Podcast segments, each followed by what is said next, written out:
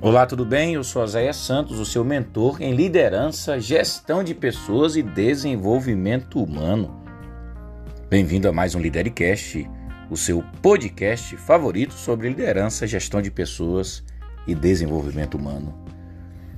Hoje eu quero falar sobre uma barreira que você precisa superar. Na verdade, eu e você, todos nós. Precisamos superar o tal do coitadismo essa autopiedade, essa compaixão exacerbada por si mesmo. Porque se você olhar direito para o coitadismo, é o conformismo potencializado que aprisiona o eu, que amordaça o nosso potencial, estabelecendo limites, fronteiras e nos impedindo de enxergar todo o brilho que Deus colocou em nossa vida. E pior que é, quem vive se submetendo à tirania da autopiedade ou, ou quem é praticante do coitadismo é sempre gente que faz marketing de suas crenças reais, faz marketing de suas impotências, de suas limitações, o tempo todo gosta de postar no Facebook, no Instagram, as suas vulnerabilidades, as suas imperfeições, as suas incoerências e não tem vergonha de dizer que é mesmo um derrotado, tudo que eu faço não dá certo, não tem solução para minha vida, ninguém gosta de mim porque o planeta inteiro conspira contra mim. Você conhece gente assim? Líderes, gestores, empresários, professores, profissionais, eu conheço muita gente assim. E o pior de tudo é que nesse sentido, o coitadista, ele é também, não é isso? Um conformista. Por quê? Porque ele ama demonstrar, ele ama fazer propaganda do seu complexo de inferioridade e miserabilidade. Vive em constante autocomiseração existencial.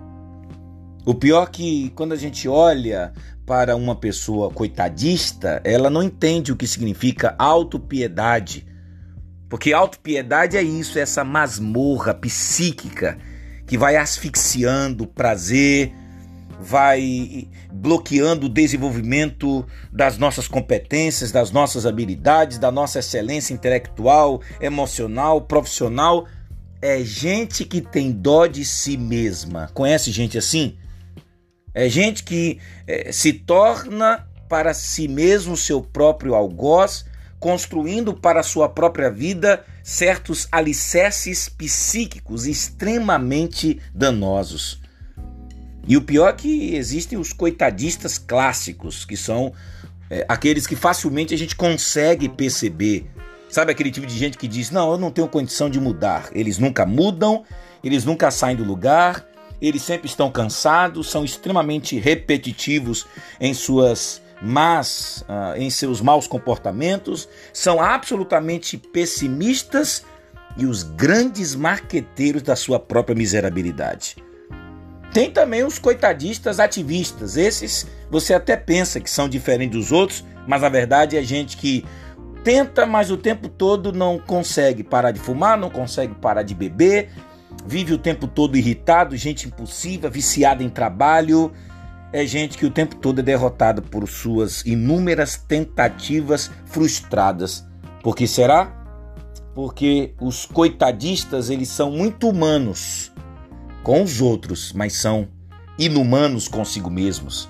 Eles gostam de cuidar das outras pessoas, mas são péssimos para cuidarem de si mesmos são extremamente ágeis, rápidos para resolver os problemas dos outros, mas são mórbidos, vagarosos naquilo que deveriam também lutar por suas próprias vidas. Porque os, os coitadistas é como se eles conspirassem contra eles mesmos o tempo todo. E no final, culparão a vida, culparão Deus, culparão o diabo, culparão o esposo, a esposa, os filhos, o país, o mundo, enfim, todos serão objetos da sua culpabilização. Por quê?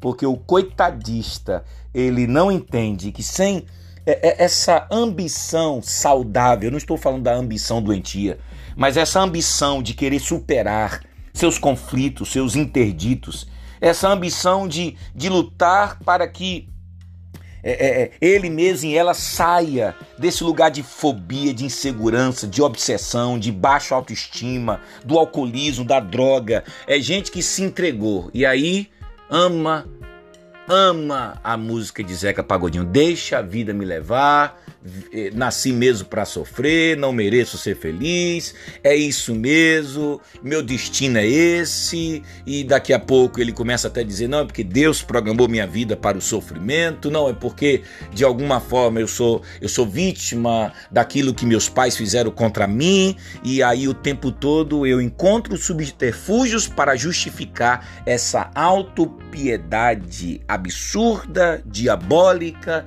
nociva enfim, chegou a hora de você sair desse lugar. Sai desse lugar agora. Você está me ouvindo? Você que está aí. Talvez apenas uma pessoa esteja me ouvindo. Apenas uma. Talvez esse áudio não será ouvido. Aliás, eu quero acreditar que esse áudio será ouvido por muitos. Mas se pelo menos você que está me ouvindo disser assim, cara, eu vou sair desse lugar. Chega de ser coitadista. Chega de viver é, aprisionado na masmorra da autopiedade.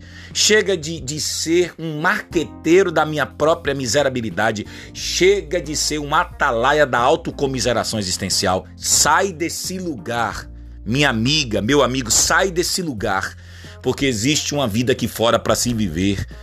Porque Deus não criou você para viver dentro de uma caverna, simplesmente se achando protegido por essa estufa existencial. Viver é um grande desafio. É uma grande floresta com muitos animais selvagens, mas ainda vale a pena viver com toda essa adrenalina. Sai desse lugar, coitadista. E se essa mensagem mexeu com você, gerou transformação, agregou valor à sua vida, dê uma resposta lá no, no, no Instagram, no meu Telegram, no meu Zap, lá no Instagram, enfim. Eu estou aqui para te ajudar. Pega na sua mão para a gente andar, porque caminhar é preciso. Um abraço.